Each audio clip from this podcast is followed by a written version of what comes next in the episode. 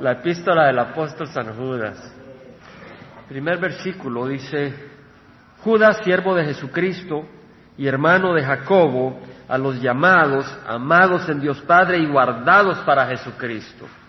Misericordia, paz y amor os sean multiplicados.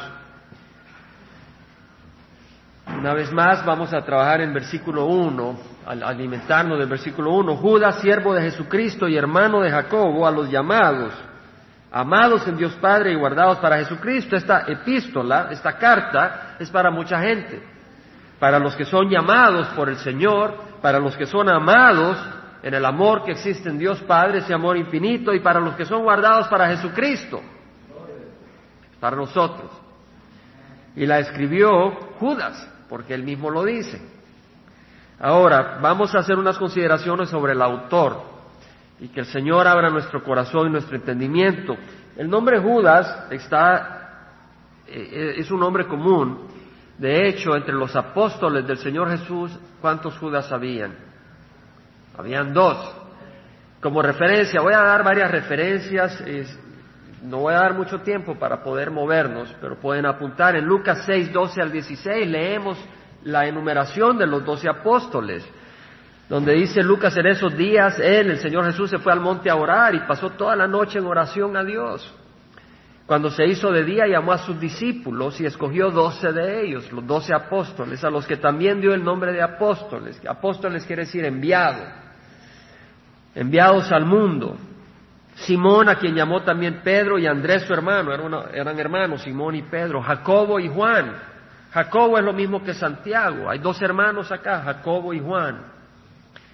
Felipe y Bartolomé, Mateo y Tomás, Jacobo, hijo de Alfeo, y Simón, al que llamaban el celote, Judas, hijo de Jacobo, y Judas Iscariote, que llegó a ser un traidor. Habían dos Judas. Judas, hijo de Jacobo, y Judas Iscariote. Sin embargo, el Judas que escribió esta epístola no es el apóstol.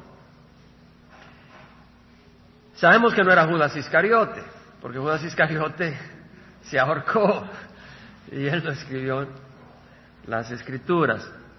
Ahora, si vamos a Judas, al versículo 17 de la epístola que estamos leyendo, dice, pero vosotros, amados, acordaos de las palabras que antes fueron dichas por los apóstoles de nuestro Señor Jesucristo. Judas está hablando al, pueblo del Señor y le dice, acuérdense las palabras que les dijeron los apóstoles. Quiere decir que él no era uno de los apóstoles. Amén. Nos damos cuenta, porque él dice, acuérdense de las palabras que le dijeron los apóstoles. Entonces él no era uno de los doce apóstoles. Este, este, Judas era otro Judas. Ahora bien, este Judas se identifica acá porque dice Judas, siervo de Jesucristo y hermano de Jacobo. Fíjese qué interesante, porque eh, la gente se identificaba como hijo de. Por ejemplo, el Señor Jesús le dijo a Simón, bienaventurado Simón, porque esto no te lo reveló carne ni sangre, sino mi Padre que está en los cielos. Pero le dijo, bienaventurado Simón, hijo de Jonás. ¿Verdad? La gente se refería a veces como fulano de tal, hijo de tal, ¿verdad? Por ejemplo, mi padre se llamaba Jorge, yo me identificaría como Jaime, hijo de Jorge, para decir de tantos Jaimes, yo soy Jaime, el que es hijo de Jorge. De hecho, eh, algunas personas allá en el Salvador me decían, oh, tú eres el hijo de Jorge. Porque hay muchos Jaimes, ¿verdad? Pero tú eres Jaime, que es el hijo de Jorge. Este Judas, sin embargo, se identifica hermano de Jacob. Quiere decir que este Jacob tenía que ser un hombre prominente un hombre de importancia, porque él, dice, para identificarse uno se hace referencia a este hombre. Jacob, que era su hermano, no su padre, sino Jacob, este, yo soy hermano de este hombre importante, de Jacob. Vemos pues que este Judas es hermano de Jacob. Vamos a entender un poco más porque si este Jacob era importante, este Jacobo, de hecho pueden tomar referencia en el libro de Hechos, capítulo 15, y no vamos a ir ahí, del versículo 1 al 35, si ustedes leen, se van a dar cuenta que cuando Pablo y Bernabé se fueron de Antioquía hacia Jerusalén, porque habían venido muchos a decir en Antioquía que se tenían que circuncidar, que tenían que circuncidarse eh, los cristianos, que no podían eh, entrar al reino de los cielos si no se circuncidaban, y hubo una gran, una gran, un gran problema. Entonces Pablo y Bernabé y otros fueron a, a Jerusalén a platicar con los apóstoles y con los líderes. Y ahí menciona, sale alguien que se llamaba Jacobo. Habla Simón y luego habla Jacobo, o sea que este Jacobo aparece ahí. Más adelante vemos en Gálatas que este Jacobo, vamos a hacer un poco de referencia a este Jacobo que es importante, es nadie menos que hermano del Señor Jesús. Si usted se va al libro de Gálatas, puede ir rápidamente, Gálatas 1, capítulo 1, versículo 15 al 20. Pablo está hablando dice, cuando aquel que me apartó desde el vientre de mi madre y me llamó por su gracia, tuvo a bien revelar a su Hijo en mí, para que yo lo anunciara entre los gentiles, no consulté enseguida con carne y sangre, ni subí a Jerusalén a los que eran apóstoles antes que yo, sino que fui a Arabia y regresé otra vez a Damasco. Entonces, tres años después, subí a Jerusalén. Aquí habla Pablo cuando subió por primera vez a Jerusalén después de su convención, dice, para conocer a Pedro, quería conocer a Pedro. Y estuve con él quince días, pero no vi a ninguno de los apóstoles, sino a Jacobo, el hermano del Señor. Vemos ahí. En Gálatas 1.19 vemos de que este Jacobo era hermano de Jesús. Judas es hermano de Jacobo y Jacobo es hermano de Jesús. O sea que este Judas es hermano de Jesús. Eso es lo que vamos viendo. Ahora usted dice, bueno, no, si el Señor Jesús no tuvo hermanos. Bueno, yo no le pregunto lo que a usted le enseñaron. Yo le pregunto qué es lo que nos dice la Biblia. ¿Verdad? En Mateo 13, y es que nosotros buscamos aprender lo que la Biblia nos dice, libre, libremente, oír lo que el Señor dice. En Mateo capítulo 13, versículo 53 dice, sucedió que cuando Jesús terminó estas parábolas se fue de allí llegando a su pueblo, su pueblo era Nazaret les enseñaba en una sinagoga de tal manera que se maravillaban y decían, ¿dónde estuvo este? ¿Dónde obtuvo este, esta sabiduría y estos poderes milagrosos? ¿No es este el hijo del carpintero? ¿No se llama su madre María y sus hermanos Jacobo, José, Simón y Judas? ¿No están todas sus hermanas con nosotros? ¿Dónde pues obtuvo todas estas cosas? Y se escandalizaban a causa de él. Pero Jesús les dijo, no hay profeta sin honra, sino en su propia tierra y en su casa. Un profeta en su propia tierra no tiene honra, no le creen. Y no hizo muchos milagros allá a causa de la incredulidad de ellos. Pero veamos, dice, su madre es María, sabemos que Jesús, su madre era María, cuando se encarnó y sus hermanos Jacobo, José, Simón y Judas. Ahora ya vimos que Jacobo era hermano del Señor. ¿Cierto? Y vimos que Judas era hermano de Jacob, porque él así se identifica. Quiere decir que Jacobo y Judas, si son hermanos del Señor, ellos entre sí son hermanos, y aquí lo leemos. ¿Cómo se llaman los hermanos del Señor? Jacobo, Judas, ahí están. Jacobo, Judas, José, Simeón, Simón. Sí, tenía hermanos. De hecho, en Mateo 1, más atrás, capítulo 1, versículo 23, cuando el ángel se le apareció a José y le dijo, no descartes a María. He aquí la Virgen, esto, todo esto sucedió para que se cumpliera lo que el Señor había hablado por medio del profeta, diciendo, aquí la Virgen concebirá y dará a luz un niño y le pondrá por nombre Manuel, que traducido significa Dios con nosotros. Cuando despertó José del sueño, hizo como el ángel del Señor le había mandado y tomó consigo a su mujer. Acuérdese, María era la mujer de Jacob, él la tomó como mujer, pero dice, la conservó virgen hasta que dio a luz a un hijo. Ahora, la palabra conservar virgen realmente, literalmente es no la conoció hasta que dio a luz un hijo. Conocer en el griego quiere decir una relación íntima. Claro que la conocía, se había desposado con ella, pero no tuvo relación con ella, dice, sino hasta que dio a luz un hijo. ¿Por qué? Porque en un matrimonio la, la relación íntima entre hombre y mujer es bendecido por Dios. Y lo que Dios hace y llama bueno, no lo llame el hombre malo. La impureza no viene por una relación íntima establecida por Dios entre el hombre y la mujer, la impureza viene por el corazón del hombre malvado, no por una relación establecida por Dios. Pero vemos acá pues de que María fue virgen hasta que tuvo a Jesús. Cuando tuvo a Jesús, tuvo otros hijos. De hecho, en Juan, capítulo 7, vemos que sus hermanos no creían en Jesús. Sí sabían que era Jesús, sabían que era el hijo de María, pero no creían que era el Mesías. Una vez más, no hay profeta en su tierra. Juan capítulo 7, Versículo 1 dice que Jesús andaba por Galilea, pues no quería andar por Judea porque los judíos procuraban matarle. Jesús se había alejado del área de Judea, del área de Jerusalén, porque los judíos querían matarle. Se había ido para Galilea, pero la fiesta de los judíos, la de los tabernáculos, estaba cerca. Y en esa fiesta todos los judíos iban a Judea, iban a Jerusalén a celebrar esta fiesta. Por eso sus hermanos le dijeron, sal de aquí. Sus hermanos le dijeron, vea el versículo 3.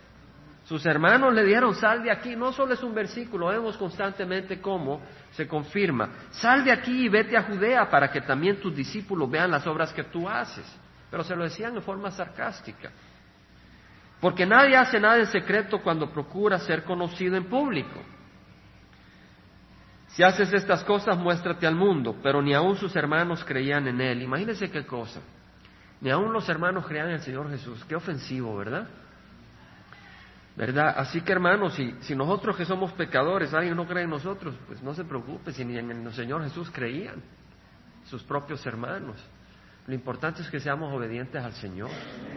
¿Verdad? No que pongan la fe en nosotros, sino que pongan la fe en Jesucristo, eso es lo importante. ¿Verdad? Pero vemos acá de que ni sus hermanos ah, creyeron. Pero llegó un momento cuando vino la resurrección donde sus hermanos sí creyeron. Y eso lo vemos en Primera de Corintios. Si vamos a Primera de Corintios capítulo 15, Pablo da la síntesis del Evangelio y en el versículo 4 dice, en versículo 3, yo os entregué en primer lugar lo mismo que recibí, que Cristo murió por nuestros pecados. Cristo murió por nuestros pecados, muy importante, conforme a las escrituras, que fue sepultado y que resucitó al tercer día, conforme a las escrituras, que se apareció a Cefas. ¿Quién es este Cefas? Pedro. Después a los doce. O sea, a los doce se refiere a todos los apóstoles. O por supuesto Judas ya no estaba ahí, o sea que solo habían quedado once. Y si se había parecido a Pedro, solo quedaban diez a quien aparecérseles. Pero los doce es como quien dice, al resto los apóstoles. Amén. Pero a esos doce apóstoles elegidos por el Señor originalmente. Se apareció a Cephas, después a los doce. Luego se apareció a más de quinientos hermanos a la vez la mayoría de los cuales viven aún, pero algunos ya duermen. Duermen porque el que está en Cristo no muere, su cuerpo pasa a reposar, pero vamos a la presencia del Señor. Después se apareció a Jacobo. Vemos acá este Jacobo. Este Jacobo no es el apóstol, porque vimos que se apareció después de los apóstoles a 500 y después a este Jacobo. Este Jacobo es el medio hermano de Jesús. Luego a todos los apóstoles y al último de todos, como a uno nacido fuera de tiempo, se me apareció también a mí, dice Pablo. Pero vemos de que se le apareció a, Jacobo, a este medio hermano de Jesús. Y en Primera de Corintios 9, un poquito más atrás, leemos que de hecho los los hermanos de Jesús, Jacobo y Judas, estaban sirviendo al Señor. Pablo, en el capítulo 9, dice, defendiendo sus derechos, en el versículo capítulo 9 dice, versículo 4, ¿acaso no tenemos derecho a comer y beber? ¿Acaso no tenemos derecho a llevar con nosotros una esposa creyente? Los apóstoles tenían derecho a llevar a su esposa. No por eso dejaron de ser menos. No se podían, no, no había ninguna regla que decía no te puedes casar si vas a servir al Señor. Los mismos apóstoles del Señor, con la gran responsabilidad que tuvieron, se casaron. Y acá dice, no tenemos derecho a, llevar con nosotros una esposa creyente, así como los demás apóstoles y los hermanos del Señor. Y sepas, vemos que los hermanos del Señor estaban sirviendo y también se casaron. ¿Verdad? Las reglas del mundo son distintas a las cosas del Espíritu de Dios. El Señor dice que los que le adoren deben de adorar en espíritu y verdad, no de acuerdo a reglas del mundo. Ahora, el punto, vámonos a ir a Mateo 12, versículo 46, dice que mientras Jesús estaba hablando, la multitud estaba ahí rodeándole y su madre y sus hermanos estaban afuera deseando hablar con él. Su madre y sus hermanos. Y alguien se le dijo, aquí tu madre y tus hermanos están afuera deseando hablar contigo. Pero él, él, eh, él respondiendo, él a lo que se, le, se lo decía, dijo, ¿quién es mi madre y quiénes son mis hermanos? Y extendiendo su mano hacia sus discípulos, dijo, he aquí mi madre y mis hermanos. Porque cualquiera que hace la voluntad de mi Padre que está en los cielos, ese es mi hermano y mi hermana y mi madre. En otras palabras, vemos de que habían hermanos del Señor Jesús. Vemos que estaba la madre del Señor Jesús. Pero fíjense que el Señor Jesús dice que todo el que hace la voluntad del Señor está al mismo nivel que su madre y que sus hermanos en la carne. ¿Entendemos? Eso si su madre y sus hermanos hacen la voluntad del Señor. Y si su madre y sus hermanos no hicieran la voluntad del Señor, no estarían, no fueran su madre y sus hermanos. Porque con el Señor se relaciona en base a nuestra relación con Dios, si queremos hacer su voluntad, no en base a la carne. Ahora, el punto es, queda establecido de que este Judas es medio hermano de Jesús. ¿Estamos? Que podemos entender de que no estamos forzando las escrituras, muy, muy, muy, muy aparente es acá de que este Judas es medio hermano de Jesús, hermano en la carne. Y sin embargo, él no se, no se vanaglorió. No dijo, yo soy el hermano de Jesús, el hermano del Salvador del mundo, sino que dice Judas, siervo de Jesucristo. Vemos la humildad. Vemos la humildad. Si alguien hubiera tenido algo para que van a gloriarse, hubiera dicho, yo caminé a la par de Jesús desde que era pequeño. Yo tengo la misma raza, la misma apariencia, muy parecido a Jesús porque tenemos la misma madre. ¿verdad? Y no se van a gloriar ni dijo nada de eso. Dice, siervo de Jesucristo y hermano de Jacob. Vemos la humildad de Judas, de este Judas. Reconoce la prominencia de su hermano porque dice hermano de Jacob. Dice que no dice hermano de Jesús, para no vanagloriarse. Pero dice hermano de Jacob. Ahora, Caín no, no se sentía orgulloso, hermano Abel, ¿verdad? sino que lo mató. Pero vemos la humildad acá de Judas que dice, soy hermano de Jacob. Ve con respeto a su hermano. ¿Entendemos? Lo ve con respeto y se relaciona con él. Yo soy hermano de Jacob. Dice Romanos, el amor se hace en hipocresía, aborreciendo lo malo, aplicándonos a lo bueno.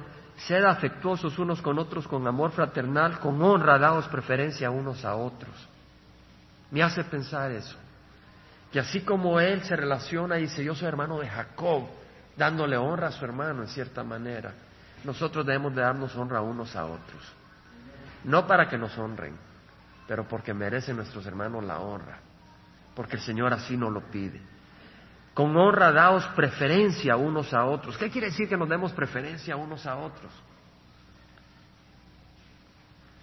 Tal vez solo queda una taza, ¿verdad? Un vaso y tal vez tú tienes sed, pero tal vez hay un hermano que tiene sed, ve y dáselo, llénaselo de agua y dáselo a tu hermano, no te lo tomes tú, dale preferencia a él.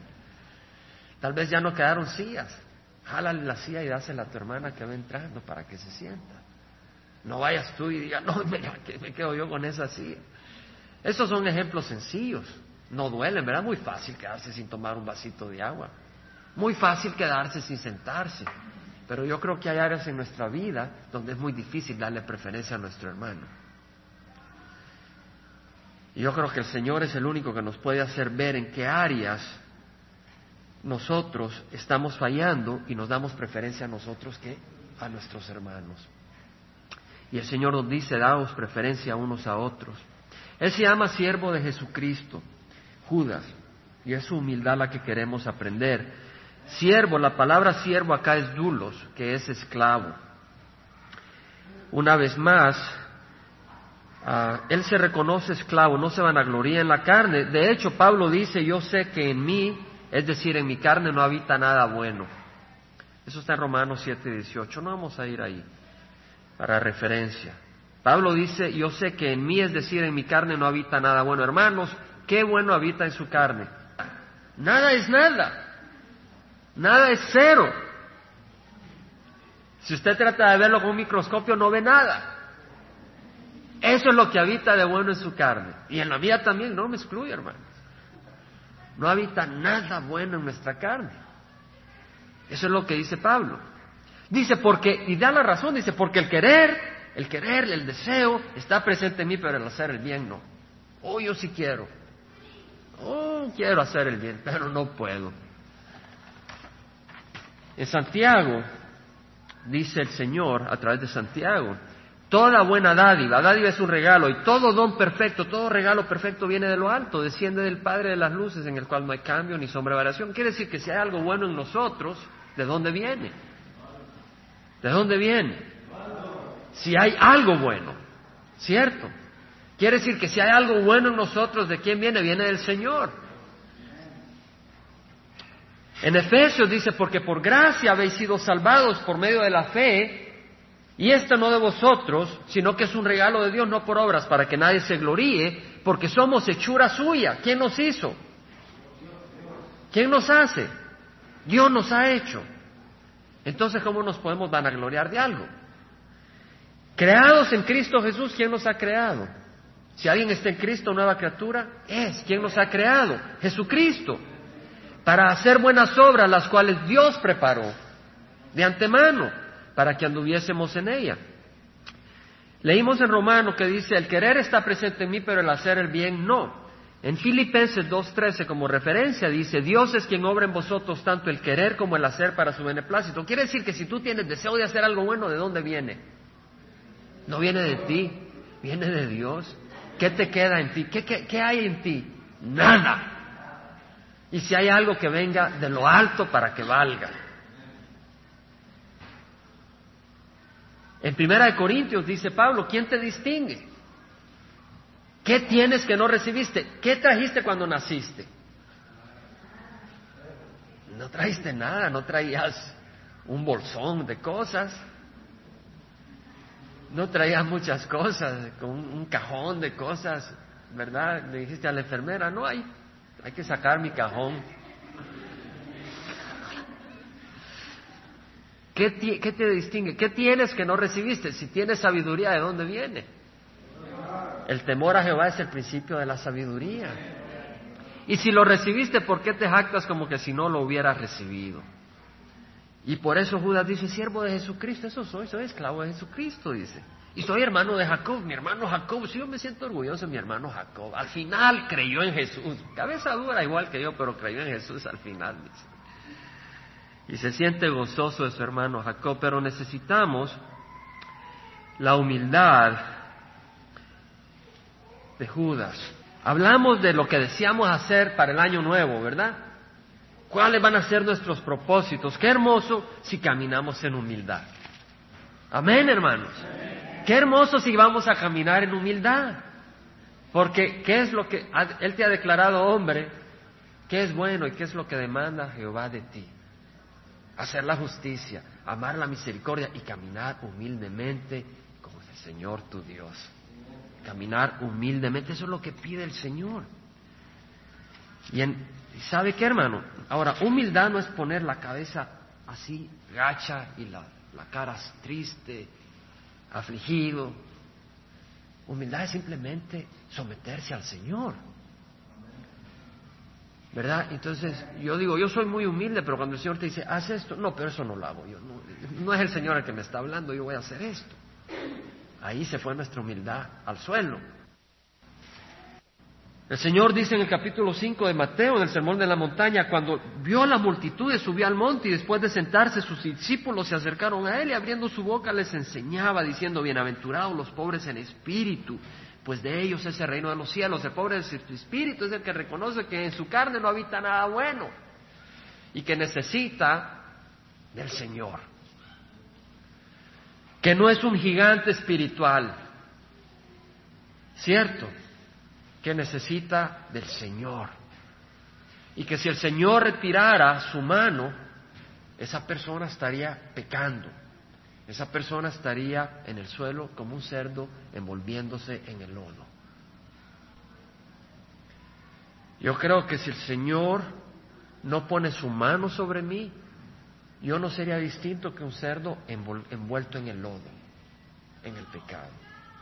Es la mano del Señor la que me protege. Y del Señor dependo. Y en el momento en que el Señor retire su mano de mí, estoy perdido.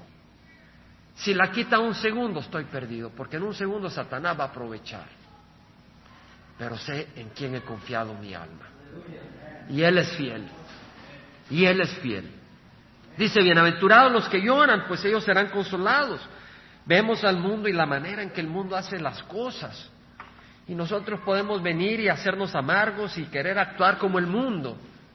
Pero puedes tener otra opción, que es clamar al Señor que venga y traiga su reino. Y dolido, llorar por lo que está ocurriendo, por los niños que están sufriendo, que están, están siendo apartados de Dios y de su verdad. Bienaventurados los humildes, pues ellos heredarán la tierra. Bienaventurados los que tienen hambre y sed de justicia, pues ellos serán saciados.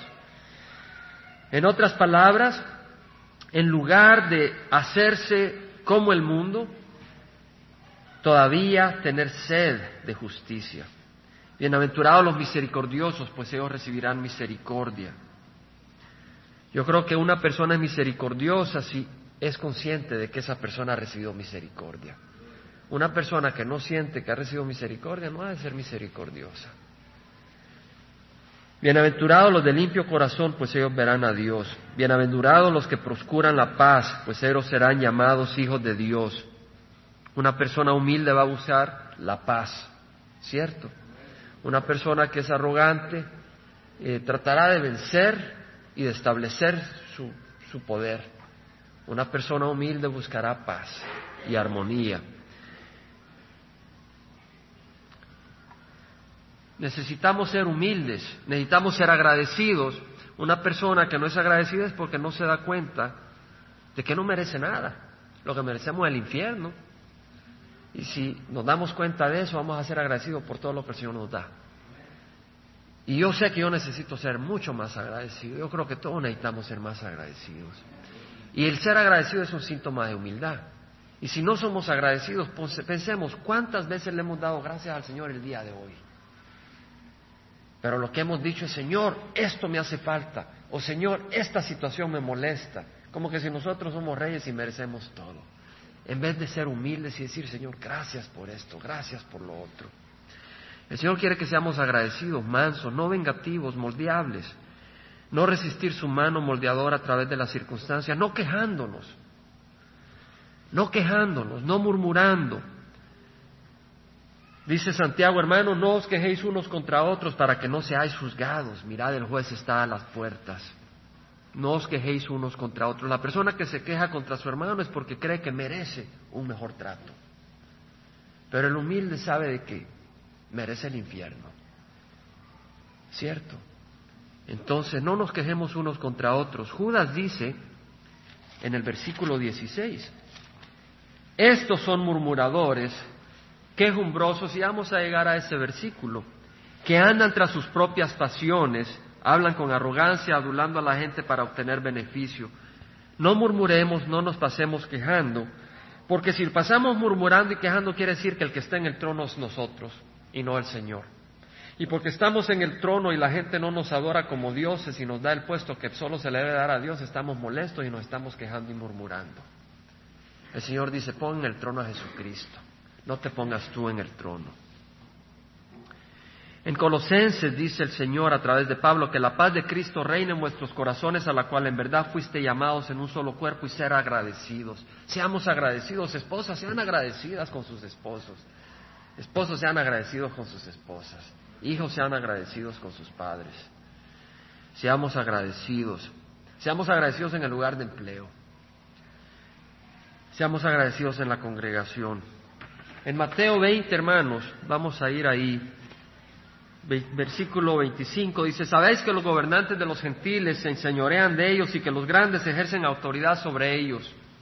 No ha de ser así entre vosotros, sino el que quiere entre vosotros llegar a ser grande será vuestro servidor.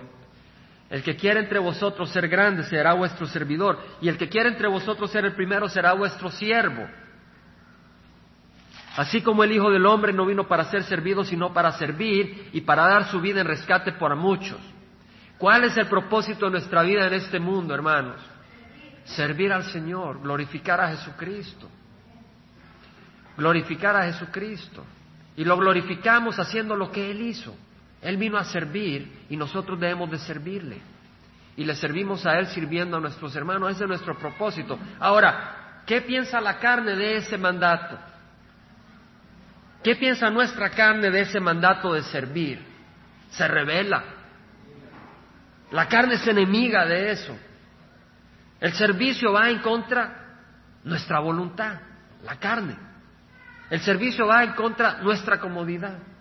El servicio va en contra nuestro orgullo. Pero el Señor nos llama a servir. Dice, no ha de ser así entre vosotros, sino que el que quiera entre vosotros llegar a ser grande será vuestro servidor. No de enseñorearnos en el cónyuge, no quiere decir que no tomes autoridad de tu hogar, pero quiere decir que no nos enseñoreemos, pero que busquemos servir, no a nosotros, sino a nuestro prójimo. Eso es lo que nos pide el Señor. Vemos la humildad de Judas, pero yo creo que el mejor ejemplo es el de Jesucristo. Y en Filipenses, el Señor, a través de Pablo, nos anima a seguir su ejemplo. Filipenses 2, versículo 3 dice, nada hagáis por egoísmo, nada, nada hagáis por egoísmo. ¿Cuánto hermanos? Hermano, pero ya pasamos ese experimento que hicimos de nada. No importa, ¿cuánto podemos hacer por egoísmo? Cero. Cero. El Señor, ¿cuánto le da de espacio a nuestra carne? Cero. El Señor es enemigo de nuestra carne pecadora. Él nos ama a nosotros. Nada hagáis por egoísmo o por vanagloria, sino que con actitud humilde cada uno de vosotros considere al otro como más importante que a sí mismo. ¿Quién de ustedes se siente en la carne muy cómodo con este versículo? Nadie. La carne no acepta eso. Y el mundo no acepta eso. Este mundo es muy distinto a, las cosas del Señor. Ustedes saben quién es la tercera persona más admirada en los Estados Unidos de América. La tercera persona más admirada en Estados Unidos de América es Billy Graham. Me parece bien que le admiren, es un buen siervo del Señor. ¿Sabe quién es la persona más admirada por encima de Billy Graham? Bill Clinton. Así, así es. Bill Clinton es la persona más admirada. Ese es el sistema de valores de este país, ¿verdad? Si la economía está bien, tú puedes mentir bajo juramento. Si la economía está bien, tú puedes cometer adulterio y llamarle lo que quieras. De todas maneras ejerces tu libertad, somos libres. No, no nadie tiene derecho a establecer reglas en nuestro corazón, ¿verdad? Esa es la manera de pensar del mundo. Pero el Señor piensa distinto. Cada uno considere al otro como más importante que a sí mismo. Hermano, estamos agarrando versículos poderosos. Si se aplican a nuestro corazón y los obedecemos. No buscando cada uno sus propios intereses, sino más bien los intereses de quién, hermanos? De los demás.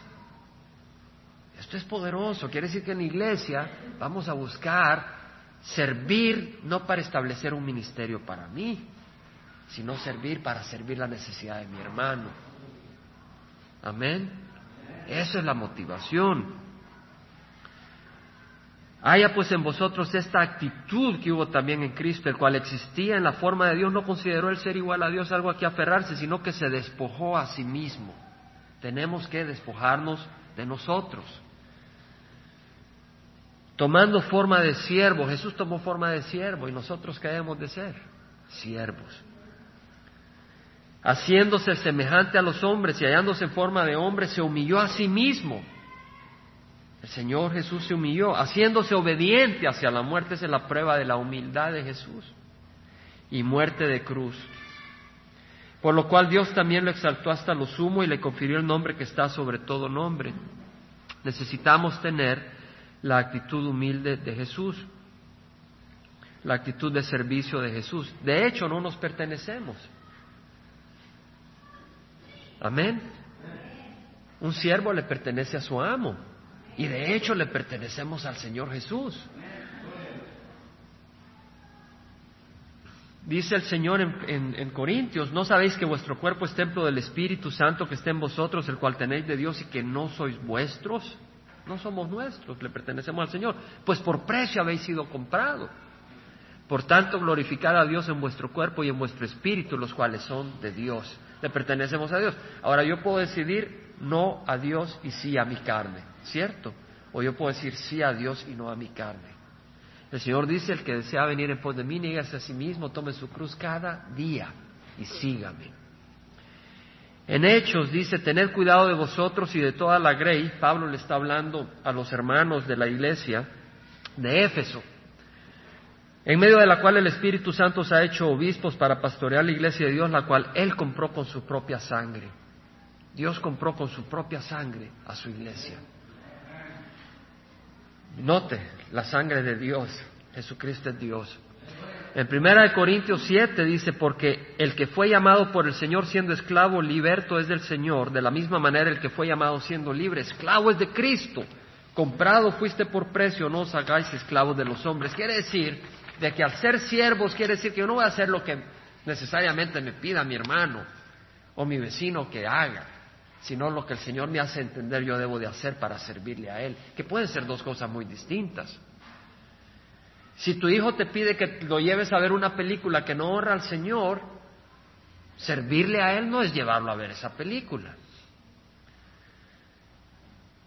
Si tu esposa te pide que administres los bienes en tu hogar de tal manera que no honra al Señor, servirle a tu esposa no es servirle al Señor en esa manera. De distintas maneras. Cada uno tiene que examinar su corazón.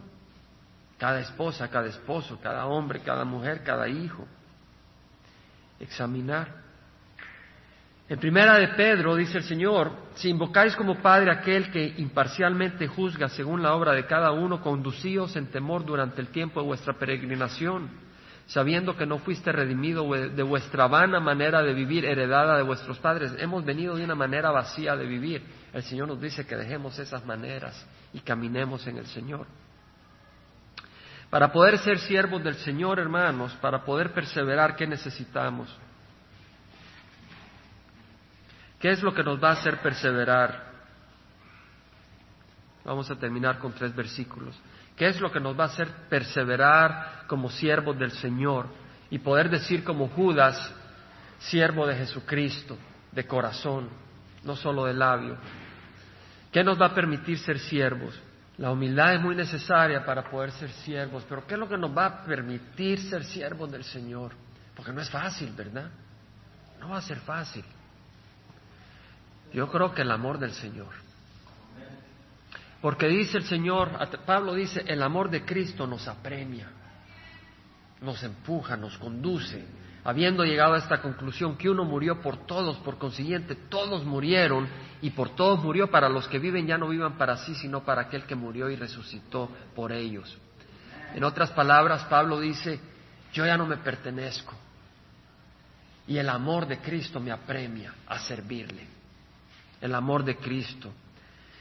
Pablo dice, para mí el vivir es Cristo y el morir es ganancia. Pero si ha de continuar viviendo en la carne, esto significará para mí una labor fructífera. Si ha de continuar en este mundo es para servir. Y dice, no sé qué escoger, si partir y estar con el Señor o estar sirviendo. Pero luego dice, es conveniente que continúe en la carne, pues es más necesario por causa de vosotros. Su enfoque es el servicio a los demás. En Gálatas Pablo dice, con Cristo he sido crucificado, ya no soy yo el que vive, ya no soy yo, sino que Cristo vive en mí, y la vida que ahora vivo en la carne la vivo por fe en el Hijo de Dios, el cual me amó y, y se entregó a sí mismo por mí. En este primer versículo, Judas, siendo hermano de Jesucristo, deja todos esos títulos y dice, soy siervo de Jesucristo.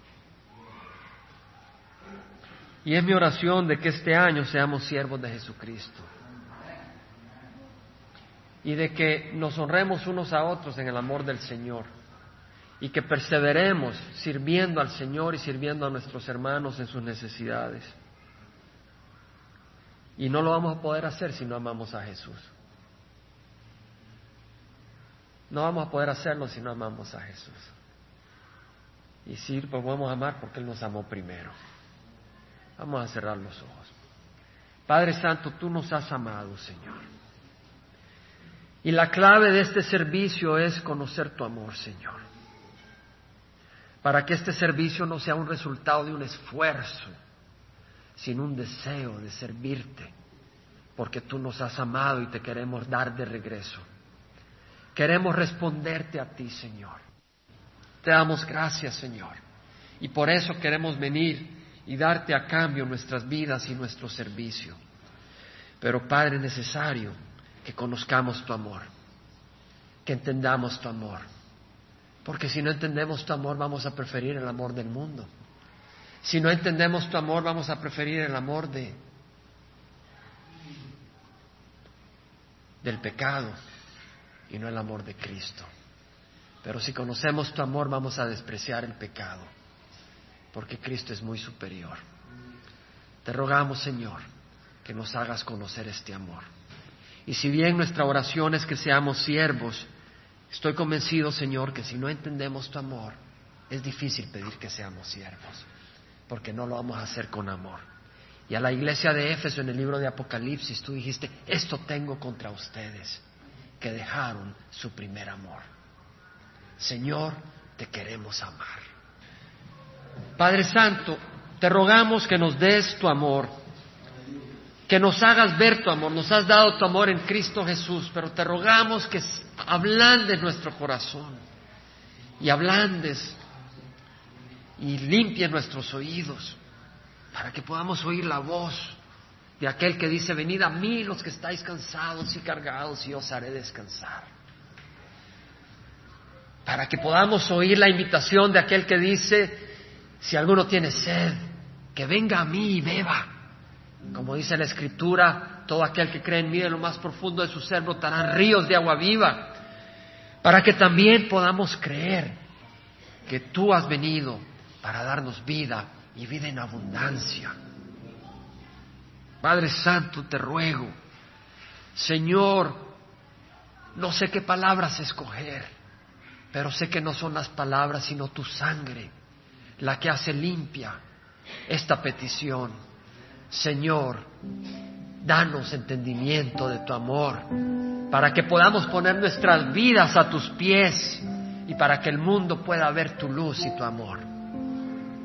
Te lo rogamos en nombre de Cristo Jesús, Señor.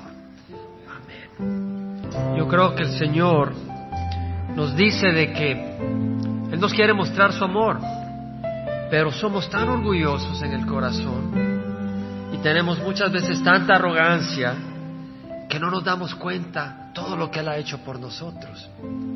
Y en lugar de fijarnos en lo que Él ha hecho por nosotros, que nos permitiría conocer su amor, estamos siguiendo nuestros planes y nuestras maneras de ser que no son de acuerdo al amor del Señor. Yo te invito a que tú pienses todo lo que el Señor ha dado para ti este año. Te ha dado vida eterna este año. Ha sido fiel contigo. Nos ha dado pan nos ha dado techo, nos ha dado su palabra, nos ha mantenido en el camino recto, nos ha protegido de pecado. Y si has caído un poco, o tal vez has tropezado, si Él no te hubiera cuidado, si Él no te hubiera levantado, estarías en el lodo como un cerdo. El Señor te ama, te ha provisto trabajo, te ha provisto hermanos, te ha provisto hermanas. Él no te ha dado la espalda, Él no nos ha dado la espalda. Y si seguimos meditando en lo que el Señor ha hecho por nosotros, vamos a conocer más el amor del Señor. Gracias Señor. Señor, para cerrar esta reunión, te decimos, te necesitamos. Padre, queremos ser tus siervos. Queremos ser siervos por amor a ti, Señor. No por obligación. No porque es necesario no porque queremos ser los más grandes en el reino de los cielos, pero porque te amamos, Señor. Señor, te necesitamos. En nuestra carne no habita nada bueno. Te rogamos que nos des tu espíritu para poner a muerte las obras de la carne, Señor. Te rogamos que nos des tu espíritu para poder amarte en espíritu y verdad, para poder servirte en espíritu y verdad, Señor. Te rogamos, Señor, de que cuando las circunstancias de la vida nos quebrantan, que tu Espíritu nos haga ver que tú, por amor, estás quebrando aquello que nos sirve para producir en nosotros ese tesoro que te honra y te glorifica, Señor. Padre, que la gracia de nuestro Señor Jesucristo, el amor del Padre y la comunión del Espíritu Santo vaya con nosotros hoy y cada día, este año y siempre. Te lo pedimos con corazones agradecidos, en nombre de Cristo Jesús. Amén.